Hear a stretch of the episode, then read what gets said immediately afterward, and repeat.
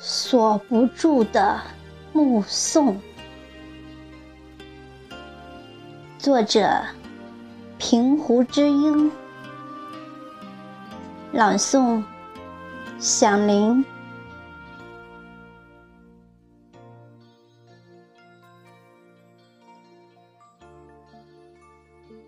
我锁着母亲，锁着她半年了。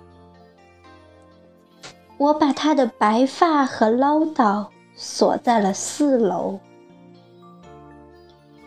她趴在阳台边，像一颗半枯的藤蔓，在阳光里呼吸，在风雨里憔悴。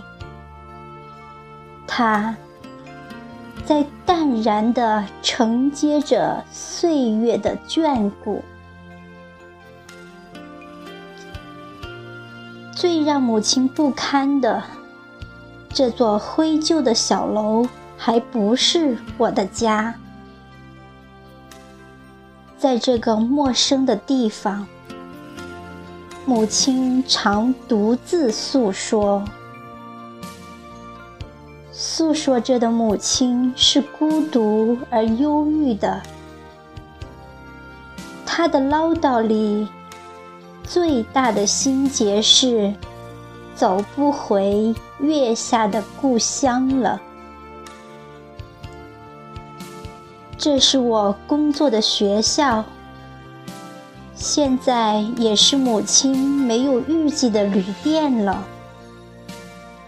母亲常说：“无事莫如三堂。三堂就是学堂、庙堂、祠堂了。”年初，我连哄带骗，好说歹说，让母亲离开了她空巢的老家。短短几天。母亲便一心萧索了。我知道，离巢的老人比老人空巢更加无助、冷清和落寞了。锁着母亲，其实是我最大的心伤。年前，要强的母亲。八十八岁的母亲，终于用一根拐杖走上了暮年。她是摔伤的，卧病一年后又奇迹般的站起来了。只是他迈上几步，两腿便颤颤巍巍的，让一边看着的人更加着急。刚开始，母亲在我房间里走走、坐坐。一次，母亲居然一个人走下了四楼。我看见她的时候，她坐在一丛石楠树下，她和一个老婆婆在大声的闲聊。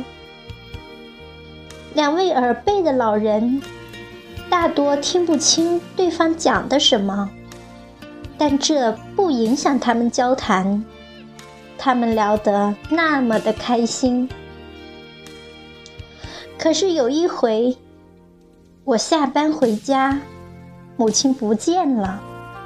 我找遍了整个校园，不见她的拐杖，也没听见那熟悉的唠叨声了。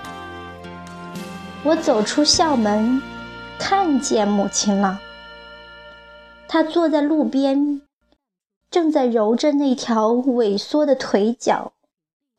我很生气，大声的凶他：“谁叫你出来的？再摔一次怎么办？碰着车了怎么办？走丢了怎么办？”母亲怯怯地看着我，像个做错事的孩子。唉，再不出来了。我就想看看这条路能走到哪里。我没听他细说，我一把驮起母亲。我直起身的一瞬，心里微微一疼。母亲是那么轻，好像我背着的是一片叶子，又像是我背着的小时候的女儿。我背着她，轻轻地走过一片艳阳，走过师生们的目光。这以后，我便锁着母亲了。锁着母亲的日子，我回家更勤了。我怕她摔倒了，怕她烫着了，更怕她年迈的孤独了。有次我出门，母亲明明是坐着的，可我走出楼道。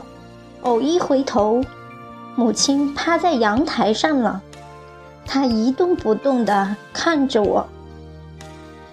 这种情形，小时候母亲送我上学、迎我回家是常见的，可这时候她的目光里多了一份依赖和不舍。母亲是听不见我的脚步声的。她一定在心里默数着我的步履，数着我走下四楼、三楼，在看我走出一楼的那一刻。我想，母亲是老了，她看见我，一定是她最大的心安了。母亲眼睛不好，她的目光抵达不了远方。但她浑浊的目光总能锁住儿子的背影，即使人来人往，亲情这个坐标，母亲说什么也不会丢失的。阳光满天时，母亲喜欢看云，喜欢看落在阳台上的麻雀。喜欢看楼下忙碌的人影。下雨天，阳台上的母亲唠叨更多了。我想，母亲此时更落寞，一定在回想她青春的往事了。每次上班，当我落锁的那一刻，母亲便走向了阳台。他会准时的守候在阳台边，他目送着我的离去，搜寻着我渐行渐远的轨迹。我狠心的，有时是快速的逃离楼外那块平地。当我走入石楠树下时，我会静静地站一会儿。我闭着眼睛，轻轻地说：“母亲，我很快就会回来的。”